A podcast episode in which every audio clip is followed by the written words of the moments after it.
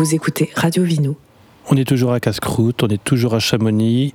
J'ai à peu près la joue droite qui est en train de, de chauffer avec ce soleil euh, couchant parce qu'on a perdu ou gagné une heure, je ne sais plus dans quel sens. Parce qu'on a perdu beaucoup de points de vie durant ce week-end. Et le troisième cycle des vignerons-vigneronnes arrive. On a commencé par l'Italie, on est passé dans le budget et finalement on se rapproche du sommet avec euh, les pétavins. Eh ben, vous êtes qui? Guillemette? J'y vais. Euh, bah, les Pétavins, on est une association euh, de vignerons euh, en bio. Au départ, c'était vignerons de Savoie, et puis le cercle s'est élargi un petit peu, vu qu'on on accueille aussi des vignerons d'Isère, de Chautagne. Voilà, on s'élargit de plus en plus. Les Alpes. Des Alpes, voilà. On, on dit maintenant vigneron euh, vin bio des Alpes. On est euh, 25 ou 26 domaines maintenant. On, on était une douzaine et là, cette année, on a accueilli plein de, de petits jeunes. Et voilà, l'idée, c'est de euh, se retrouver régulièrement pour euh, discuter euh, de nos pratiques quand on a le temps, d'essayer de euh, faire connaître un petit peu les vins de Savoie, les vins des Alpes. Et puis voilà, de défendre, de défendre la bio dans la viticulture. Et toi, tu es qui? Ben moi, je suis Guillemette, donc je suis, je représente le domaine de Chevillard qu'on a créé avec mon compagnon Mathieu en 2016. Euh, et nous, on a la particularité d'avoir euh, parcellaire très éclaté. On est sur huit communes différentes. On a une soixantaine de parcelles, euh, ce qui représente à peu près euh, 13 hectares. Voilà, entre euh, Fréterive et euh, on va jusqu'au massif euh, Montou à Saint-Jean-de-Chevelu, de l'autre côté du tunnel du Chat. Et moi, Ludovic Archer. Je suis euh, installé à Arbin, avec des vignes qui vont de Chignin à Saint-Jean-de-la-Porte, donc sur euh, les mêmes coteaux, euh, pas très loin d'ailleurs. On est voisins. On est voisins de parcelles par endroit même. Euh, installé depuis 2019, sur euh, voilà, un peu moins de 4 hectares. Donc vous avez des domaines plutôt récents, tous les deux Très récent. Ouais. Et des domaines familiaux, des créations, des... Création, ouais, j'étais pas du tout dans ce milieu-là. Moi, j'étais même un peu plus proche de ce qui se fait à Chamonix. Euh, Je fabriquais du matériel de montagne pour une, une entreprise euh, locale. Et pourquoi la vigne? Et bah parce que parce qu'il fallait que je fasse quelque chose de mes mains et que c'était déjà pris pour le matériel de montagne, voilà. non, c'était c'est une passion. La passion, c'était de vider les bouteilles à la base. Maintenant, je les remplis. J'ai quasiment fait le- les niveaux. C'est équilibré L'année bon prochaine, je pense que c'est bon. J'aurais remboursé ma dette. Et c'est facile alors de créer un domaine dans vos régions? C'est quoi les, Non. c'est quoi les Non. réalités en fait? Voilà, entre, entre les idées Ça commence d'abord par un rêve, après t'as l'idée, le projet, et puis rapidement vient la question du foncier, comme Ouais. disait Guillemette. Le foncier, c'est les vignes, je parle même pas du bâti. Y accéder, c'est pas simple, ça reste un petit vignoble avec euh, beaucoup de, de pression foncière euh, liée à l'immobilier notamment. Donc euh, les jeunes sont pas forcément attendus, on n'a pas forcément besoin de nous, donc faut faire sa place, faut, faut montrer un peu patte blanche et puis donner confiance surtout à ceux qui possèdent les vignes. Ou ceux qui partent à la retraite et qui euh, sont prêts à, laisser les vignes, mais pas à n'importe qui. Ouais, ouais, non, c'est c'est très, très problématique. Et nous, ce qui est chouette, parce que ça apporte vachement de dynamisme, et il y a plein de jeunes qui veulent s'installer, mais qui, je pense, se rendent pas compte de la difficulté que c'est. Euh, Nous, clairement, c'est euh, Mathieu, qui a, mon compagnon, qui a euh, fait un espèce de travail de terrain pendant dix ans, où il travaillait dans un domaine, et pendant dix ans, il se tenait au courant, il allait voir les anciens, il allait filer des coups de main, et petit à petit, il a grappillé une petite parcelle par-ci, une petite parcelle par-là, et euh, c'est compliqué. Faut, faut juste avoir conscience que ça peut être long.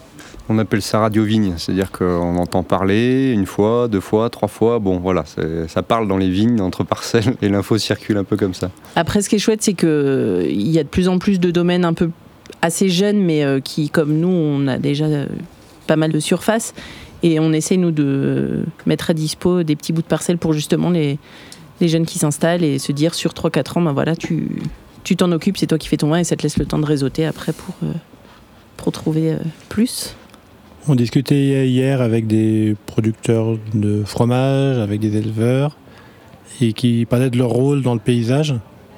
Euh, la vigne, c'est nécessaire, c'est primordial, ou finalement euh, ça peut disparaître sans avoir un impact euh, Une question très large. Et, Ah, sur la et carte donc une postale, et euh, donc une réponse concise. Sur la carte, la carte postale, les vignes, c'est magnifique, c'est voilà, c'est graphique, c'est splendide, surtout à cette époque, à l'automne. Mais c'est de la monoculture. Mais c'est de la monoculture. euh, qui est quasi intensive, euh, qui défigure finalement le paysage qui est tout sauf naturel. On- on- ça reste de la production. agricole, quoi qu'il en soit. Et là, l'enjeu, maintenant, il, se fait pressant. Hein, bon, je pense qu'il vous en parlé aussi hier. Donc, euh, tout ce qui est réchauffement climatique nous fait réfléchir à se dire que le modèle existant, euh, tout désherbé, etc., ça ne fonctionne pas, ou plus en tout cas. Et que réintroduire une certaine biodiversité dans nos parcelles devient urgent. Donc, effectivement, planter des arbres, l'enherbement euh, maîtrisé ou permanent, euh, ça devient des, choses qui, deviennent primordiales tous les ans pour que ça fonctionne. Je pense qu'on est encore pas trop mal euh, loti. De par le relief, en fait, le parcellaire est super morcelé et on a encore, on a encore des haies, on a encore des bouts de forêt. Nous, il y a plein, tout le coteau sur lesquels on a des vignes et Ludo et nous, la vigne montait beaucoup plus euh, haut, il y avait beaucoup plus de vignes il y a 50 ans en arrière. C'est pas les coteaux euh, en Bourgogne où en fait là il y a de la, vigne et puis il n'y a pas d'arbres, il n'y a rien. Je pense qu'on s'en sort plutôt pas mal euh, de ce côté-là en Savoie, dans les Alpes. C'est quoi la différence entre la Savoie et les Alpes? Non, je dis Savoie, je dis non, parce que déjà tout à l'heure vous aviez fait un peu la différence. Non, c'est que Savoie c'est le département et que comme nous l'association s'est ouvert à. Avant c'était que la Savoie. Bah, c'était des vignerons essentiellement de. C'était l'AOC Vin de Savoie, mais qui euh, ne recouvre pas tout le département de Savoie. Mais on peut faire aussi du vin de Savoie euh, en Isère et c'est un peu compliqué.